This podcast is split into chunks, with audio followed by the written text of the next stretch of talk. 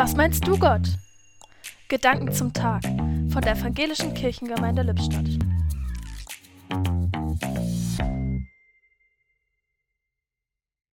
Die Himmel erzählen von der Herrlichkeit Gottes. Ich habe gehört, Weltraumforscher hätten Schwingungen im All aufgefangen und diese Schallwellen dann in Töne umgesetzt. Dabei seien wunderbare Sphärenklänge hervorgekommen. Also mich würde es wirklich nicht wundern, wenn das ganze Weltall voll von Harmonie und Lobpreis ist. Denn das sagt uns bereits dein Wort, ob nun mit Schall oder ohne. Die ganze Schöpfung ist ein Hinweis auf deine Großartigkeit.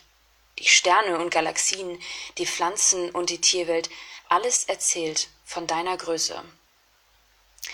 Das Bild eines Malers ist nicht identisch mit seiner Person, aber im Kunstwerk zeigt sich ein Stück seiner Kreativität, so wie sich in der Schöpfung ein Stück deiner Genialität und Größe offenbart.